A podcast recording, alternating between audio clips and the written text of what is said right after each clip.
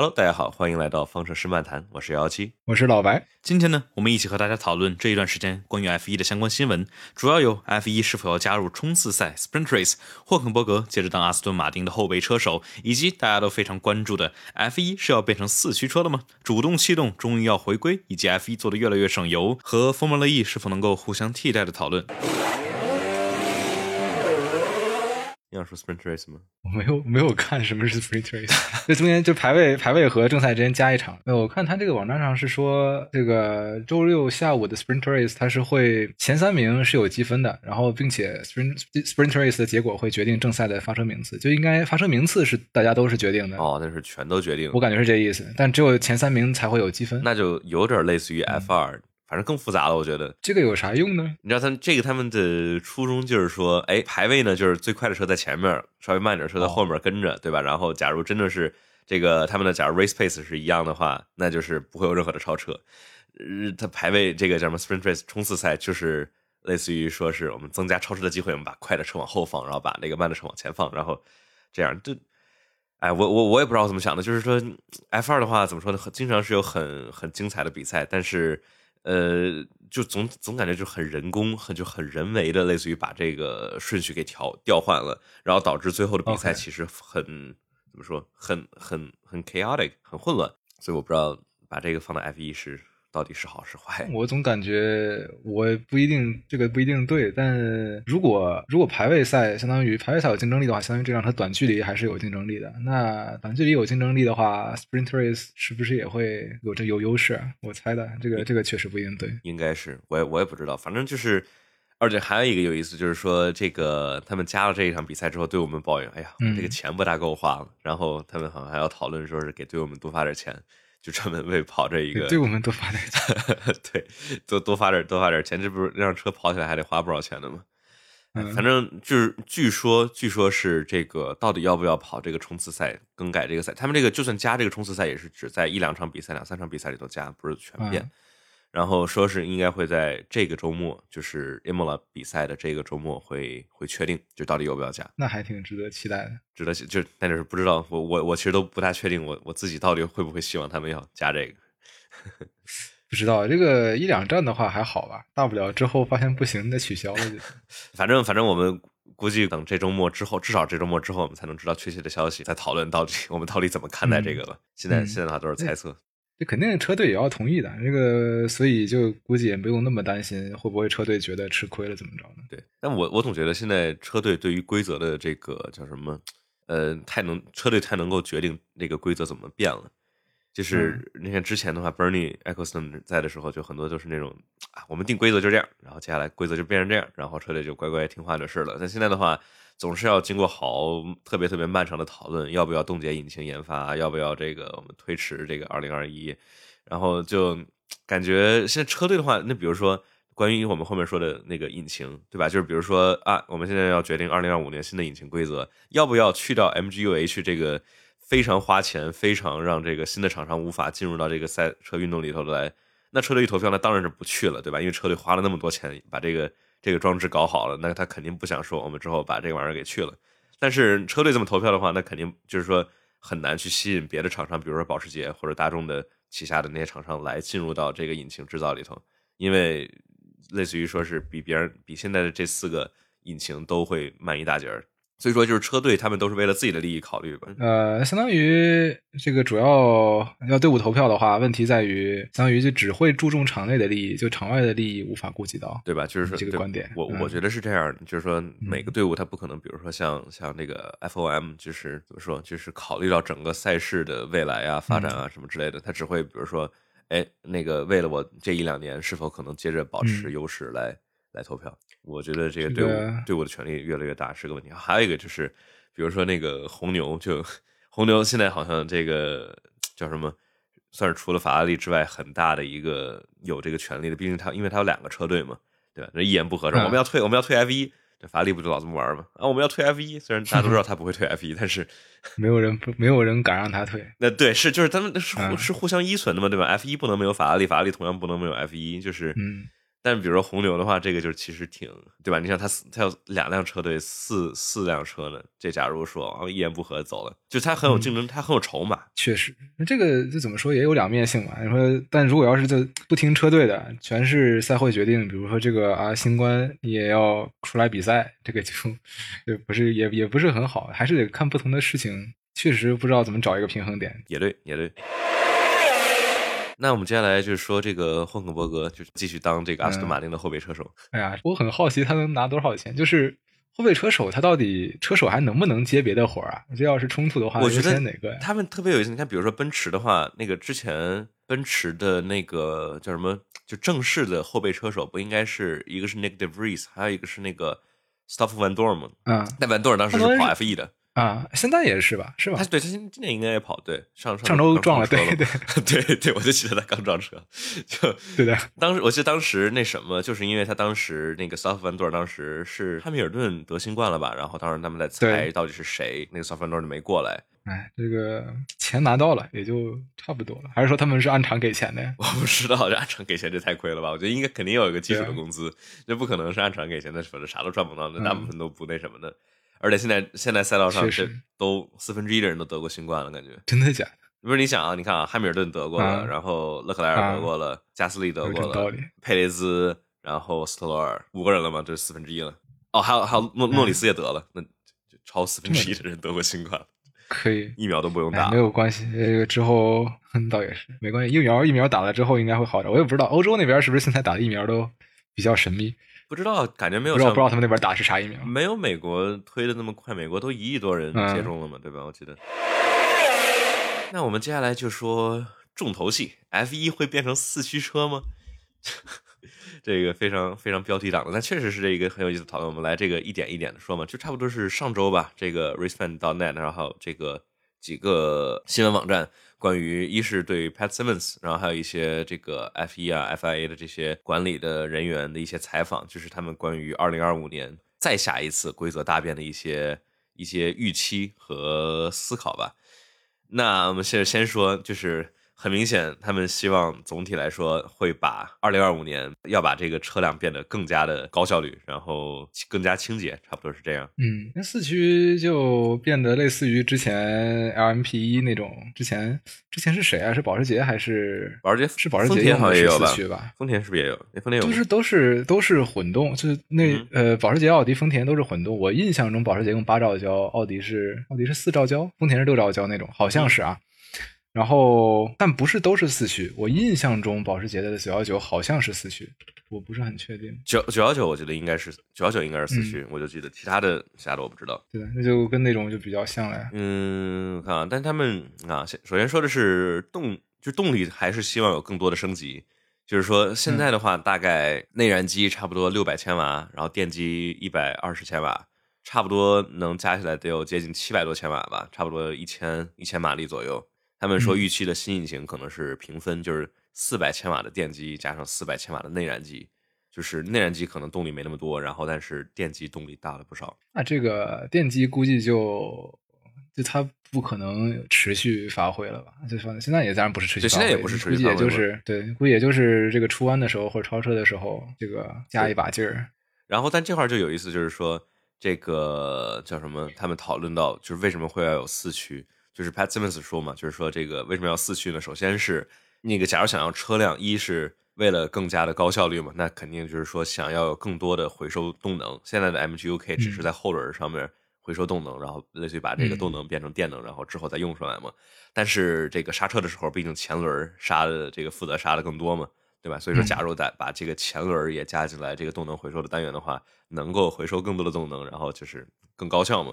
然后还有一个，这个也是为了环保考虑，就是呃，他们可能考虑希望，比如说之前之后，F 一去从这个现在用的纯碳的刹车片变为就是降级为 碳陶瓷的刹车片，就是这样的话，大家现在看比赛的时候应该能够注意到，就是说，比如大直道上面，对啊，就是刹车的时候就会冒出来一阵黑烟，对吧？就是这其实不是特别的环保。然后对吧？我想这个这么高的温度，将近八九百度的那个温度，刹车盘上面应该有不少氧化变成二氧化碳吧？我猜。嗯，二氧化碳倒没有不值得那不那么值得担心吧？这个主要是碳碳这个颗粒本身比较比较问题有问题。它有啥问题？就会啊，碳颗粒本身呃这个啊都变成了空气中的污染物，呃这怎么说颗粒物？颗粒，嗯，反正污染污染空气嘛。二氧化碳那倒是这个，我觉得和这个一一场比赛里面车自己排的二氧化碳比起来，那不值得一提了，是吧？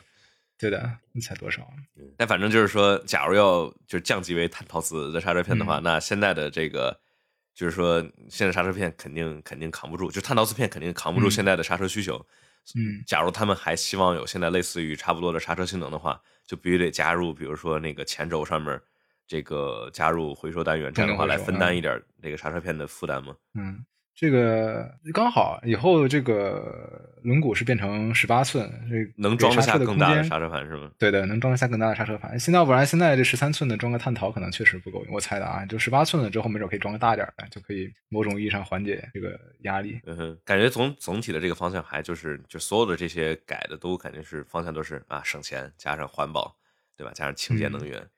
然后那说到这个四驱的话，我们就可以讨论一下，就是说那四驱那基本上唯一的可能就是前轴加 MGUK，不大可能这个引擎再加个传动轴跑到前面吧？这个那不太可能，对，感觉感觉没底儿啊，这个然得从这个车手的肚子穿过去。对，感觉感觉感觉感觉真的是没地儿。人家现在车手的车手的屁股已经坐的跟地板就差的没几厘米了，就塞不下一个传动轴过去。不光是这个车手屁股底下没地儿，它也就是一变速箱在发动机后面嘛，然后想往前引一个传动轴，你还得穿过发动机，那也没法没法没法搞。嗯，穿发动机这太麻烦了。就现在就这个量产车里面，唯一一个发动机基本上基本上是唯一一个吧，发动机做的又低，然后还能做这种四驱的，就是法拉利那个 FF 和和那个叫什么来着 GTC 四。呃 GT，for Lusso 啊，Lusso 那个东西就是它是两个变速箱才这么才能做到的，要不然的话就是其他的，但凡是这种前置发动机或者中置发动机做四驱的，都是要从发动机底下或者中间穿过去一个传动轴的，就它发动机就不能做的很低，F 相当相当于做成 F 一的话，这种就不太现实，对所以还肯定是电四驱，嗯发动机变得很低的，不是发动机做不到很低的话，这样的话对整体的车辆的操控性就是嗯都会有一定的影响。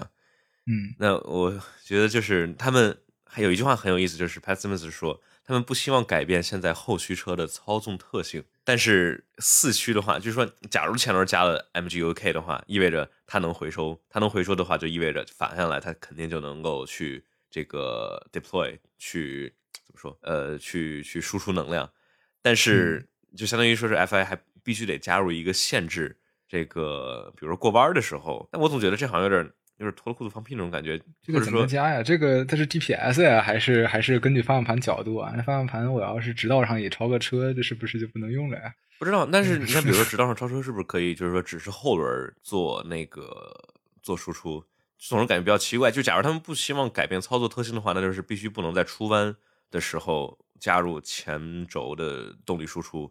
但是那比如说还可以这样，比如说这个就限制，比如说一定速度下，比如说一百五十公里以上，一百一百五十嗯 kph 以上嗯才能够用前轴的这个动力输出。我印象中之前之前勒芒是不是有那样的？就它好像我我不知道是哪年的规则，但我记得好像之前有一有一个规则是你可以选择就是做后驱的混动和四驱的混动，但四驱的混动的话，印象中是起步不能用还是怎么着的？啊，我总觉得感觉四驱的话，很大的一个这个优势就是在起步的时候，起步怎么说呢？这个我觉得对于 F 一来说，起步快那么一点儿，好像也没有特别大的意义，它已经很快了。你说这个所有车队都快一点儿，它也不会让比赛变得更好看。那倒那倒也是，我觉得相当于把这个四驱给嗯，有点浪费，但好像确确实也没没啥用。那所以说我倒反倒我反倒觉得，其实四驱如果要是就是不考虑规则的话，它它可能还真的是出弯的时候最有用。然后如果如果能做成 torque vector 的话，torque vectoring 的话，就会非常的怎么说，会让车变得很快。应该估计那样的话，我不知道会不会 FIA 会，我觉得他应该不会加入 torque vectoring。嗯。这个，嗯，这个加 torque vectoring 的话，应该就是会改变车辆的所谓的操控性能那吧？肯定会改，会改变。现在在出入弯入弯出弯的时候都会，嗯，都会这个应该会开的应该会更简单一点吧？我觉得相对于现在的这个只是拿这个我也不知道，那种相当于如果他要是这个调调教调的没有那么到位的话，那可能还得猜来猜去，这个车手不好说。那也是，嗯，反正就是这个四驱的话，那基本上就是就是这样，就是说为了为了为了环保呗，我们变成四驱。但是这个这个怎么说呢？四驱啊，然后包括我们之后哦，对，还有一个主动主动气动，这个我其实很激动，就是我觉得很很期待这个，就是说就是当时多少九十年代，当时威廉姆斯的那个主动悬挂呀，然后包括主动气动这种东西，就是当时把这些办了，不都是类似于说是这些搞的，一是搞得太复杂，可能太危险，还有一个就是说投入的经费投入太多了嘛。但是假如现在加入了预算帽之后，然后再让大家去去做主动启动的话，我觉得应该会非常有意思。哎，这个工程师要想破头了呀！这个主动启动感觉。我不知道他是我，你知道他是具体能做怎样的主动启动？我觉得他现在他现在都没有那种这个怎么说都没有那个特别确定的。那你看现在其实 F 一其实有主动启动嘛，DRS 其实就算主动启动，只不过是很就是限制很多的主动启动。那比如说我预想中，因为你想现在 F 一它那么多意面产生各种涡流啊，下压力那么大，产生的阻力是相当大的，对吧？我我不知道它现在的数字是多少，那 F 一的那个赛车的那个风阻系数怎么着也得有。一点几的挺高的，是得有一点几吧？我觉得，我印象中是对一点几的风阻系数，那就就就跟块砖头似的感觉，对吧？它虽虽然说现在的 F 一赛车，它这个产生下压力的这个这个其实是很高效的，靠各种涡流啊，然后靠这个扩散器产生很多下压力，但是还是有很大的阻力。你想在直道上用这些用这些玩意儿，其实是挺浪费的。所以说加入了 DRS 嘛。但假如比如说你想，假如车辆上面的前翼啊，然后包括那个边上的 barge board。然后包括尾翼啊，各种玩意儿，这些翼面在直道上咔全都给降到阻力最低的情况下，在直道上有很低的阻力，然后一快要入弯的时候咔回来，然后变成高下压力的情况下，这样的话就能够，他们说加入主动气动很很大的一个原因还是就是因为这个为了想省油嘛，为了更高效，这样的话，因因为因为你相当于拖了这么大一坨，这个为了弯道中使用的。这个翼面，然后在直道上跑，其实相当相当费油的。系风阻系数我刚才查了一下，大概一点三，一点三啊，不一定，这个可能也不是关，这是零六年的这个，而且也是一个什么论坛上说的，不要不要太信啊。差不多，应该应该是这个，我觉得跟直观感觉上差不多嘛，就你看它那样子，就我觉得就不会阻力太低，反正就。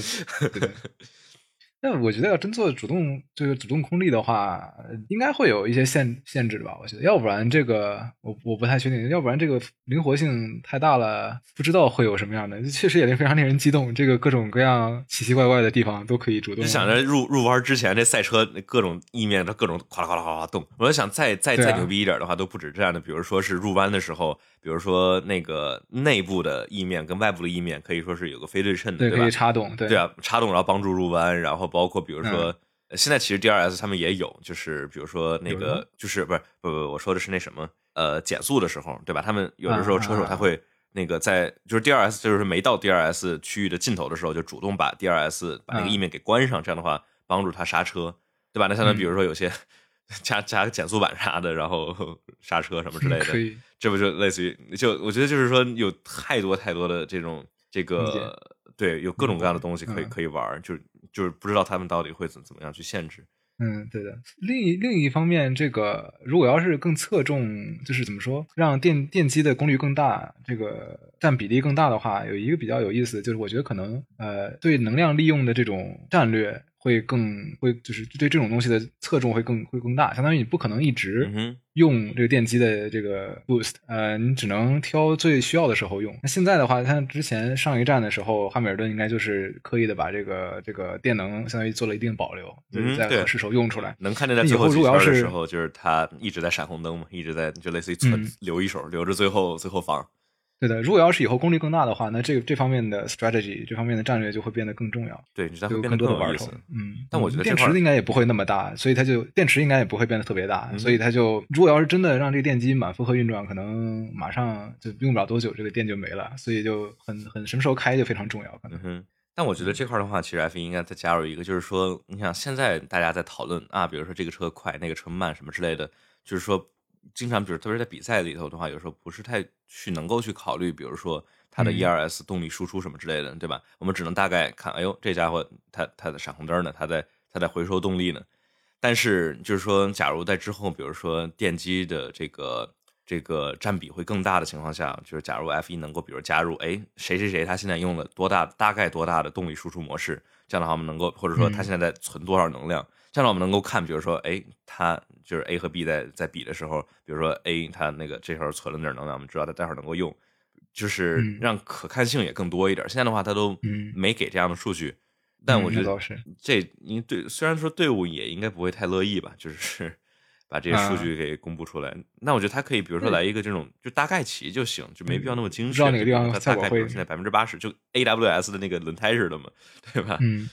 队伍队伍要是这这个信息如果公开的话，怎么说？那对于队伍其实也没有啥不公平的，反正大家都公开。那倒也是，对，嗯，不知道会不会乐意。这个我也不知道会，如果公开的话，会让超车变得更难还是更简单呢？还是说，就是相当于你会让超车的人也能看到防守的人他用了多少能量，那防守的人也能看到超的人用多少能量？不知道会让。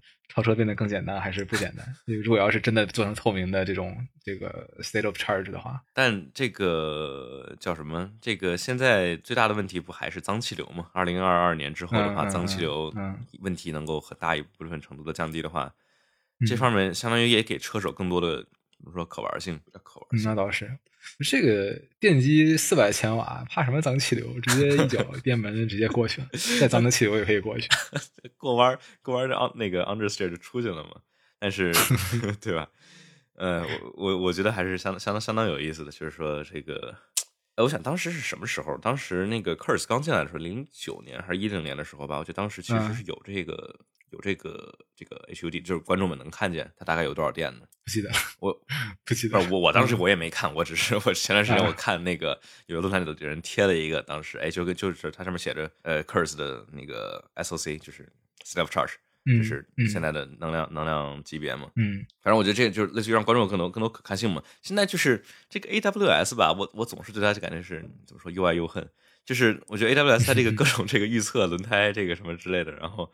呃，哎，好像今年还没有吧？我好，今年好像今年就那一场比赛，我我不记得有看他有轮胎预测。嗯，对，有可能去年被骂的我也没有印象看到啊。可能去年被骂的太惨了，然后就不拿这个了。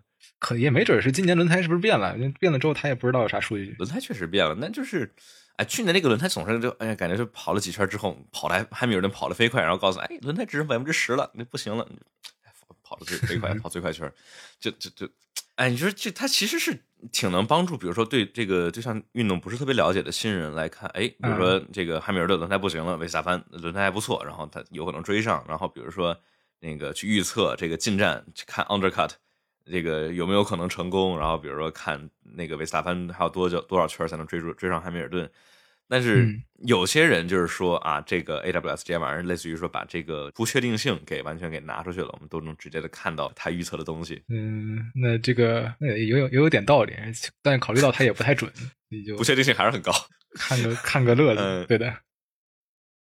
车队对手车队敢不敢看 A M A A W S 这个东西？我也不知道他们敢不敢看。也许去年法拉利是一直在看 A W S，然后来做的战术 有可能。但但是我觉得今年今年那个巴林站这个比赛，我觉得有几个挺有意思，就是比如说它有标，就比如说对比两个车入弯的时候的速度那个曲线，那个然后比如说谁刹车的距离啊，然后包括那个零百的加速谁快什么这，我觉得这就挺有意思的。而且就这是比较直观的能够看到的这个点，比这种就是瞎瞎鸡猜的这个轮胎寿命还剩多少。我觉得会会会更有意思。嗯，呃，那我们接下来 road car relevance 这个 F 一上面的技术到底有多少能够下放到我们日常的路上的车呢？最近的 C 六三那个电涡轮肯定是最近的里面最明最明显的一个。啊，新的下一代 C 六三换成二点零 T，我忘了那个发动机叫什么了。总之，它会，它是就跟基本上跟 F 一一样，呃，有一个单独的一块动力电池，然后混动。并且，那既然是有电机，那肯定是会有动能回收，相当于肯定相当于对应到 F 一就是那个 MGU-K。嗯哼。另外，在量产车里面，下一代的这个四缸四缸六三，相当于是应该是首个真正的做电涡轮的，相当于从它只说了电涡轮，应该是可以从涡轮里面也获取能量，也可以也可以用电去驱动这个涡轮的。总之，这就是一个呃，目前目前已经出现的那个所谓的电涡轮，基本上都是那种 electric supercharger，就它在真正的涡轮前面放了一个鼓风机啊，那个但不是真正的电涡轮，就肯定不能做任何动能回收。那总之这是一个例子，我觉得这是应该说是最近一段时间最明显，或者说就是最大家都能大家都能看到的一个 F 一用到量产车上的一个一个一个例子。其他的应该还是有的，我不太确定这个。最开最开始的话，那个比如说什么牵引力控制啊，然后序列档啊，然后 ABS，ABS 是 F 一最先开始的吗？我也不知道。我不知道，最最早估计是飞机吧？那我猜啊，有可能那个定速巡航肯定是从 F 一都来的。进站的时候定速巡航是 F 一的哦，进站的时候他们按一下那那个嘛，然后现在嗯现在大家车里头都有了。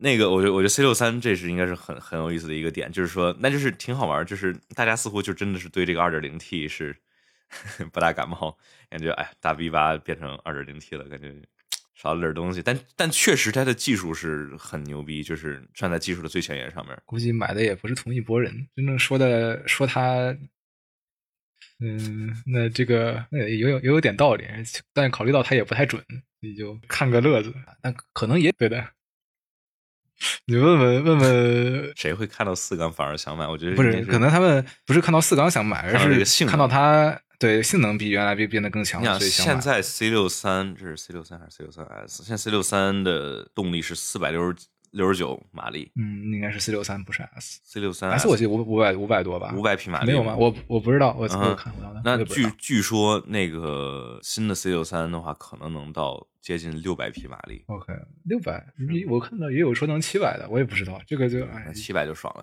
呃，应该是 M 幺三九吧应该是吧，M 幺三九，M 幺三九它比现在的 V 八要轻接近五十千克。加上电池呢，应该是轻不了了。对对对对，就是它必须得轻点，否则的话电池的动力就太太太重了。嗯，我也不知道那个电涡轮会有多重，就新的下一代但就是你看总总体来说，我我还是现在就觉得就是说，现在从一四年到现在来说，这个就是一点六 Turbo Hybrid，感觉总体来说运用回路上的东西不是特别多，主要在做的也就是奔驰了。你看奔驰的 AMG One，然后那个现在的下一代 C 六三，但就是感觉不像，比如说像 Formula E 那样，Formula E 的话，基本上这些车队设计的变速箱啊，然后这些电池技术什么之类的，感觉就是能直接直接的运用到他们的量产车上面的电池技术啊，然后各类的东西。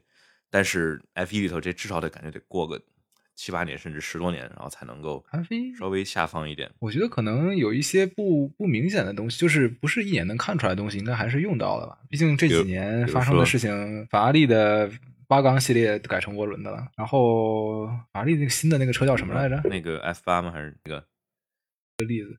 其他的应该还是有的，我不太确定这个具体的。对，嗯 对比 F 一领先了领先了四年，哪哪个来着？叫法拉利的那个 FBS 啊，应该对对对 SF 九零，这不就是一九年那个引擎开挂的车吗？哎，不是你说 F 一什么？F 一是 SF 一，不是等会儿啊，等那个你问的是哪个呀？没懂路上那车吗哦。SF 九零？SF 九零路上那个叫什么呀？等会儿 F SF 九零不是一九年那车吗？对啊，那他上路那车叫什么来着？他不是同一个名儿啊，都叫 SF 九啊，零，就叫 F SF 九零，对，就叫 SF 九零，你没记错，对。啊，怪不得他要后面加一个 Stradale 那个名字，要不然分不出来了。哎，法拉利的命名一直比较迷嘛。你说这个 S F 七零 H、S F 七一 H，然后 S F 九零，然后 S F 一千，然后 S F 二一，就哎，比较比较神奇。哎，不管了，反正我也买不起。对，买不买不起就就有一些看不见的技术，可能还是在从 F 一往这个量产车上逐渐的在下放。比如说最近一个一个趋势，反正至少法拉利这边它的 V 八系列的八缸系列的车已经全系涡轮了。嗯哼，啊，包括 S F 九零 Stradale，它也也是相当于用了这个混动，然后并且提领先了 F 一几年，变成了四驱。啊，对，确实是。哎，不过这是就关于这个混动这个东西，它是从 F 一来，但是您想拉法的话，它其实也是混动了，也也是算是一个 plug-in hybrid。那那可能确实拉法和 F 一那个混动可能离得更近一点，S S F 九零这个离比现在 F 一混的程度应该还高，我估计。但就是你想那个，就关于混动，你想当时那仨车拉法 P 一和九幺八不都是在在嗯考虑这个，都是使用了混动技术来，类似于说是借助了电机这个低速这种瞬时扭矩输出这种特性，对吧？然后来结合，然后来达到更好的性能。但是我总觉得，你看，就是 F 一的这些技术，它这下就算下放过来，都是这些最顶级的这种超跑啊，或者 hypercar。嗯，它有比如说放到我们买得起的这种平民们买得起的车上的技术吗？就是这这几年的技术，啊，确实不好说啊，因为现在真正在做平民车的公司，就除了奔驰，基本上也都没有在。雷诺啊，雷诺好像是哈，哎，可以说雷诺已经这个太菜了，这不中行 中国中国太少哎了，美国也没有，我就已经忘了他了。哎，这不太好这么说。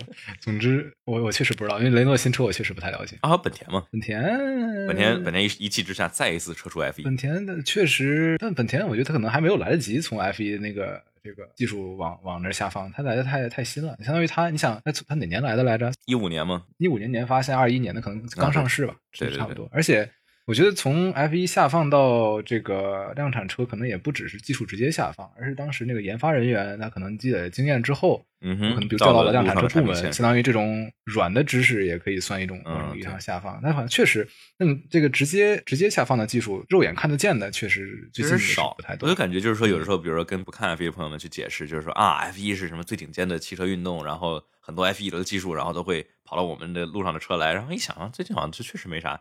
就是说 这个，就还有一个问题，就是说，因为现在 F 一用做着往混动方向走嘛，然而就路上车很明显的肉眼可见的方向就是往全电方向走嘛。所以说，就就直接的话，就是说啊，Formula E 的话，就就是这个路上车的相关性就更高一些。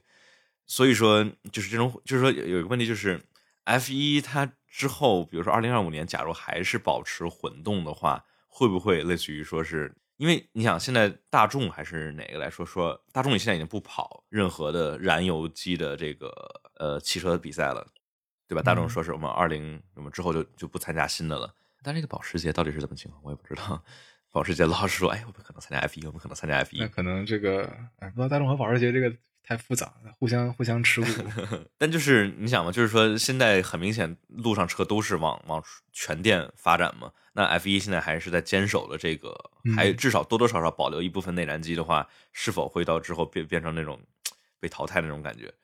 我我我总总觉得有点，就是但是很大一个问题就是说它没法改全电嘛，因为现在的话，Formula E 签的那个协议就是说是多少年之内，Formula E 是唯一的一个那个 single seater 全电的赛事，然后这就让他不觉得 Formula E 能对 F 一造成特别大的影响啊？我觉得，毕竟这俩级别其实我觉得还是差着的。那个速度差太远了，啊、甚至 Formula E 也就 F 四四车的速度嘛，而且你想现在 Gen Two 的车的话，摩纳哥都跑不下来。F 一，哎，这个 F 一怎么说？我觉得还是不太可能撼动 F 一的地位。但是这个，我觉得作为观众来说，倒没有必要那么担心。我我个人感觉，可能比较真正比较担心不不不电动会不会有问题的，这个可能车队会比较担心。我觉得作为观众来说，其实倒没有那么大大所谓。嗯哼，这地位我觉得不太没有没有那么会会被影响。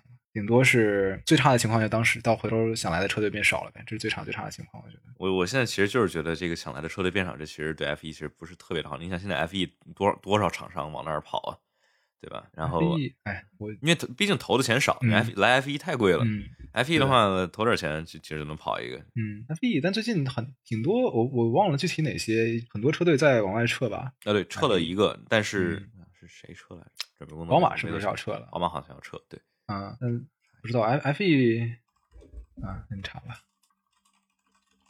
Team pull out，宝马要撤，奥迪和宝马好像都要撤。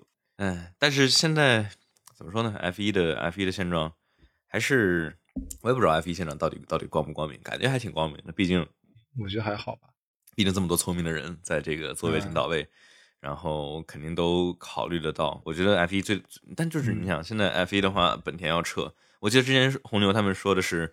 他们希望在二零二五年之前找到一个能够给他们供应引擎的这个这个厂商，我觉得他们还不会太想自己做。红牛现在拿到本田的本田的知识产权之后，准备咋着啊？这个他自己是不是也没人？本田那个工程师应该是要撤回去的吧？嗯，不知道哎，这个 trackside 的那些引擎的工程师对吧？不光那帮人啊，这个研发的人也得每年。现在 engine freeze 了，这个今年之后，哦、对好，引擎冻结了，这这是为什么？就是红牛当时那么那么想推这个，这样的话不用花钱了呀。对吧？你说假假如只是。假如引擎没有冻结的话，那本那那红牛买了本田的那个 IP 也没有任何卵用啊，对吧？你马上就过时了，没得用，对，你没法没法升级研发。但是假如冻结的话，它就是类似于把这产权买来之后就接着造呗，就反正用同样的引擎就就就得了。而且现在本田引擎看起来还是不错的，就是不管是动力啊、可靠性不知道，可这可靠性其实不确定。你看，比如说上场比赛两个两个车两个本田动力的车都换了那个电池模块，嗯，然后佩雷兹还死机了，嗯。那个哎，不知道佩雷兹死机是啥原因。佩雷兹刚换了电池模块，然后然后就死机。了换电池模块。对啊，但反正说嘛，就是假如那个那个红牛，假如想真正能够去挑战奔驰，想让维斯塔潘去挑战汉密尔顿的话，就必须得在可靠性这块做这个有很大的提升。你想奔驰的话，就确实基本没啥可靠性的问题。而就算嗯就汉密尔顿三个轮子都都能赢一场比赛，你说这个 这个搞人心态。真的太让人这这个，你说他的运气运气运运气真的是真的是好，但就是你想，确实是运气是自己创造的。奔驰的话，从那个混动以来，特别是一七一八年之后，就基本没有什么这个可靠性上面的问题。就一八年的奥地利炸俩车，然后那个一九年的巴西博拉斯的车，那是跟着前面车跟太跟得太太长时间了。但就是总体来说，没有任何的可以说的，就是他是偶尔出点问题，哎，这儿少压点路肩，哎，那块儿稍微那个别跟着别人车跟太紧，引擎要热。但就是除此之外的话，总体来说就基本没有任何的大的问题。而红牛经常是，你想一八年的红牛里卡多，对吧？后半年都没就基本上没有一场比赛车没出问题。嗯算是那雷诺的锅吧，应该是。但就是就红牛的话，就各种各样的话，就是假如他们真的想挑战的话，还是必须得把这个可靠性得得得拿好了，否则的话，退一退一个比赛的话，那直接少了二十五分，那就嗯太难追回来了。除非汉密尔顿被被马泽平撞出去。另外，说到刚才那个电动的那个那个问题，嗯我觉得现在是不是二五年之前，也也许他们会，他们觉得这个电池的技术还没有能撑下 F 一一场比赛，他们觉得也许是我猜啊，二五年可能还是不能发展到能撑能撑下一一场 F 一比赛那种程度。我看这段时间说是那个新一代的 Formula E 的车能跑下来全程的摩纳哥，能跑吗好像说是可以了。之之前的话，只不是跑一半平的嘛，就是因为摩纳哥上坡下坡，这个电车就搞搞不动。Formula E 是多久？就是一场比赛多久？四十五分钟加一圈，我记得是那不比 F 一少少多了啊、对。但是那个什么摩纳哥不是二百六十公里吗？我记得就是？OK，怎么说呢？就电池技术也在发展，虽然说锂电池的这个就怎么说呢，那个能量密度总是总是感觉发展的不是那么的快吧，相对于嗯别的那些我们日常生活中能接触的，比如说电子器件啊什么之类的，嗯就是锂电池就慢慢悠悠，慢慢悠悠，稍微效率高一点，稍微效率高一点。嗯，嗯没有，总很少能感觉那种突飞猛进，除非能感觉到毕之后竟石墨烯石墨烯这些各种这些新玩意儿，不知道，但但都感觉那是基础科学，跟这种摩尔定律那是比不了的。对，但但就是感感怎么着呢？就是那些新的玩意儿，感觉二五年之前应该是赶不着了。嗯，应该是够呛。我猜的啊，这个万一真赶上了，不负责任啊。主要是你想，它现在理就是就就算理论都没有那么成熟，那就算理论成熟之后，你投入到量产，你你就就不算量产吧，就这种那个 motor 嗯 motorsport 里头也是需要嗯一定的时间的。这个我我猜啊，我因为 F 一比 F 一不仅不仅时间长，而速度也快。相当于速度快的话，包括下压力这个呃下压力大的话，你阻力也会更大嘛。我觉得它可能一场比赛消耗的能量应该不止二倍，我觉得那可能得三四倍。应该是应该是对，Formula E 都不算 open wheel 嘛，它的轮子上面都是嗯包的那个玩意儿，都降降低阻力的嘛，对吧？然后各没太多意面，没太多速度，嗯，要真想真想这个让 F 一在保持现在的比赛长度和速度的情况下，用用纯电，我觉得这个得电池可能得翻个三四倍呗，才可能。但翻了三四倍的话，车就更沉了呀，就是。对对，，哦这个还是就是又回到这个说的，就是比如说你想加主动气动，然后加四驱，加各种玩意儿，那车就会更沉了。那现在车已经够肥的了，现在车都七百六十多千克了。哎，这个最最 最怎么说最最难的是轮胎，肯定车越重最先受影响的就是轮胎。那就是交给交给贝耐利，我都忘了贝耐利他是到到哪年他的合约，但是这个嗯叫什么？嗯、毕竟轮胎也是能改的嘛。现在轮胎的尴尬，去年就是因为轮胎车队们一致公一致这个通过，我们不用新的轮胎，然后就轮胎哈哈哈爆炸，嗯就嗯，就是说，这个车辆嗯更沉，对于这个，比如说我们对于我们观众来说，怎么样能够直接的看到，比如车辆更沉对比赛的不好的点呢？完了，被我把我问住了，露怯了呀。这个我也不知道，就我觉得有可能是轮胎吧，我我这我这一个猜想，要不然如果还想半热熔的话，就如果保持目前的这种怎么说，呃，硬度，我就轮胎我肯定也不是专家，这个但就是你想那个什么，现在倍耐力的这些轮胎，它这个这么怎么说呢？跑跑个一百公里，然后就就就完蛋了那种，这不都是设计出来的吗？像当时那个 Bridgestone 和米其林的时候，这不都感觉就就就就不停的使劲，就一圈一圈的排位都都没问题。那也是你，想现现在的轮胎，特别是去年，你想 Silverstone，你跑一圈排位，你都得想着节约轮胎，你前面几个弯你得不能那么快，否则到到后面 Magus Magus，你你轮胎性能就没了。就嗯更多的还是设计出来的这个轮胎的性能不行，然后来强迫车队们换胎。那那也确实，那如果反正反正轮胎的轮胎的这个寿命和轮胎本身的性能也是怎么说矛盾的嘛？如果要是车本身更重了，然后要考虑到寿命，轮胎要加硬啊、加这个加强啊这种，那肯定这个性能应该会受点影响。嗯，那倒是，就嗯哼，的各种各种平衡。反正量产车里面也是嘛，基本上那些这个开米亚塔的同学们，基本上这种轮胎刹车都没有什么，就就没有任何压力。对，这个车轻啊开对的那种一一点七、一点八吨的那些车，基本上那么宽的轮胎，就就就很容易很就很快就就废了。嗯，而且还有一个就是车太宽了，你有没有觉得车太那倒是太大了？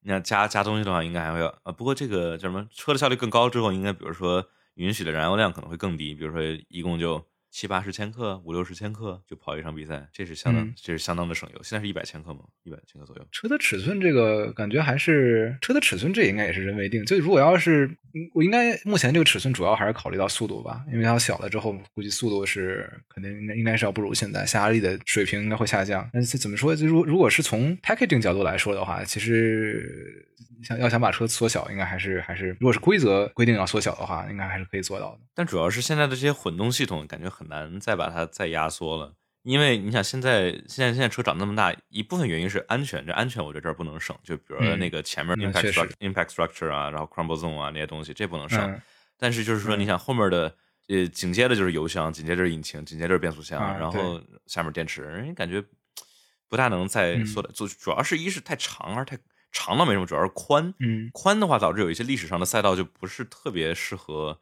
这个 F 一在上面，嗯典型就是摩纳哥嘛。嗯虽然摩纳哥历史上也不是那么容易超车，但现在就更不容易超车了。嗯像里卡多掉了一百多马力，就居然后面人都超不过去，这个嗯，宽度宽度反倒其实我觉得主要是下压力的考虑吧，或者速度的考虑。你想现在宽沿着宽这个方向有有啥不能压缩的？嗯没有东西的，没有东西能占满那么宽的吧？是侧箱拉的更拉的更长呗，就不是侧箱它也没有那么宽，就相当于真正宽的部分只有轮子和那个前翼嗯和底盘啊、嗯。从 packaging packaging 角度来说，其实宽度我我觉得应该没有那么大问题，嗯只是速度会受影响。嗯，估计 F 一不太会愿意，就是速度。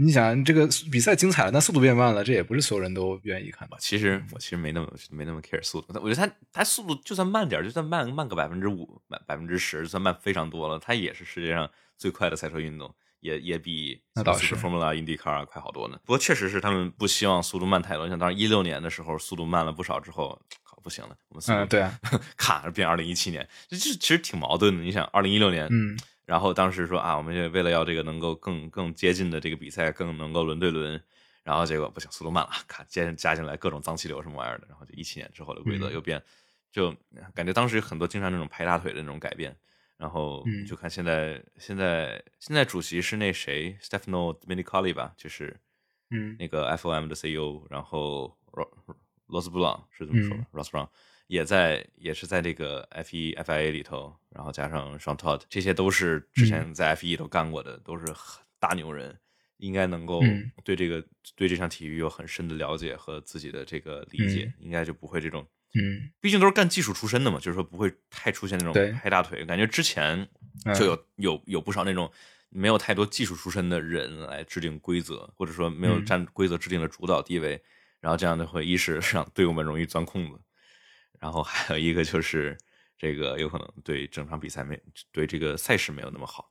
嗯 OK，这次的节目大概就是这样。随着2021赛季的开始，我们也会上传各类的新闻消息。之后每场比赛都会有全场的节目来聊比赛。大家如果感兴趣的话，请一定记得点击订阅我的播客哦。微博、微信搜索“方程式漫谈”来找到我，上面有每期播客的文字内容以及各个平台上的链接。大家可以在小宇宙、喜马拉雅等各类播客平台上找到我的节目。如果你觉得这个播客有意思的话，也可以推荐给身边喜欢 F1 的朋友。谢谢大家，今天就是这样了，我们下期再见。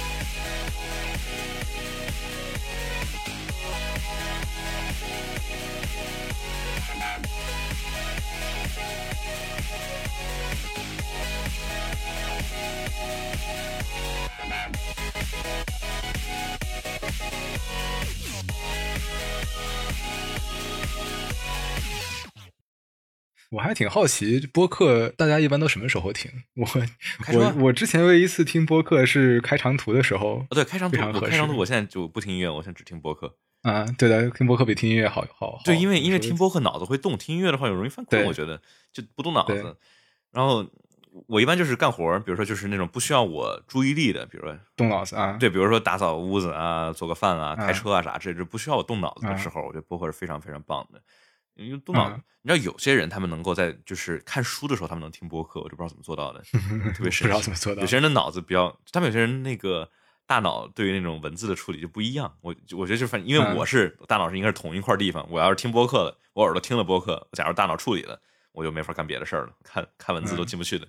可以可以，我当时暑假从亚特兰大开过来的时候，听了五天的播客，就五天听音乐，这都无限就循环过好几遍，音乐不行，音乐不行，特别是这种 长途，就必须要必须要必须要播客。你你当时那什么那个是就是你那辆 GTI 对的。就没什么定速巡航啊啥玩意儿的？呃，定速巡航有啊，没有自适应定速巡哦，航没事，啊？对，中间中大部分地方车也没有那么多，所以还好。啊，就相当于不就没有不带不带雷达的定速巡航，只要是比较畅通的时候都没有问题。那倒还好。对我现我现在我现在这辆车就开开高速，反正比较爽，就不太不太需要我什么定速巡航，嗯就基本不需要我的什么输入，我就我就下面轻轻捏着方向盘，然后盯着前面就好了。嗯，对的。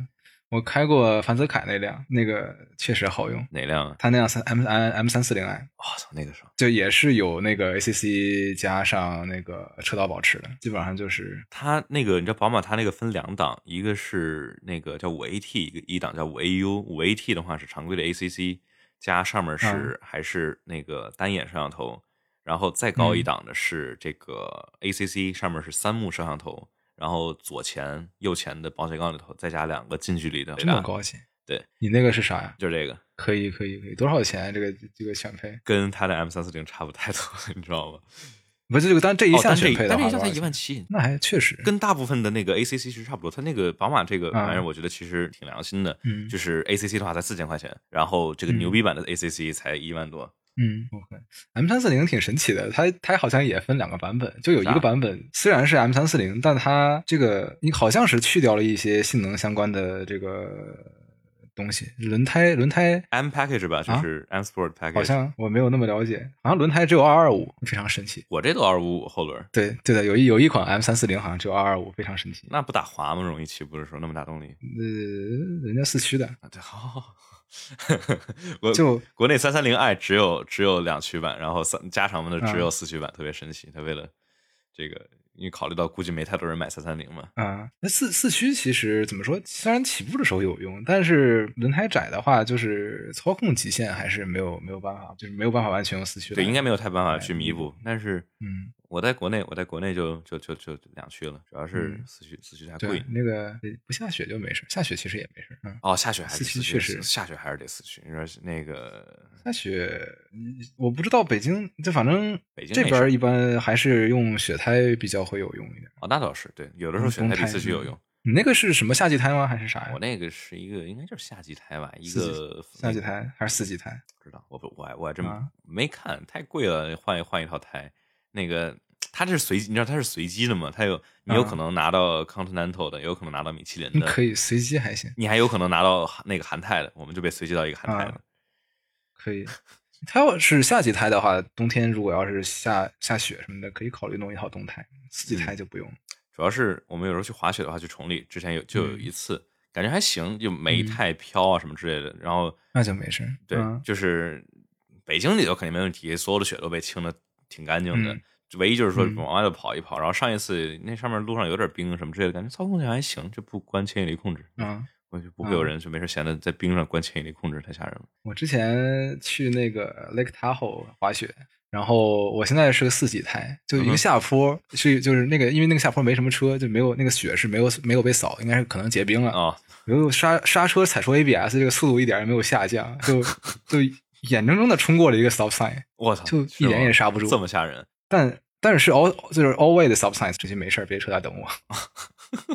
我靠，太吓人了！我的我当时就是那感觉是三十公里，我轻踩刹车就出 ABS，、啊但是啊速度降低还是挺快的，就还好。下不是平路就没事儿，下坡就不行。嗯哼，嗯它冬季胎这块它是啥原理啊？橡胶更软，冬季胎呃更软，花纹更深。哦，花纹更深，怎么能够增加抓地力？没太搞懂。花儿花儿更深，它能它能就是伸到雪里面，它能这个刨雪。哦，就类似于类似于那种那种钉子似的那种感觉是吧？类似类似对对于装个链条，啊、链条好我没有用过，但据说会让车变得很颠。肯定我觉得可就是直观啊响应应该能想到嗯变得更颠。嗯，那今天今天就录到这儿吧。那个你把那个停嗯了，然后 OK，到时候你看你把那个发给我，这回这个文件大小应该会大点儿，你可以 Google Drive 给我也行。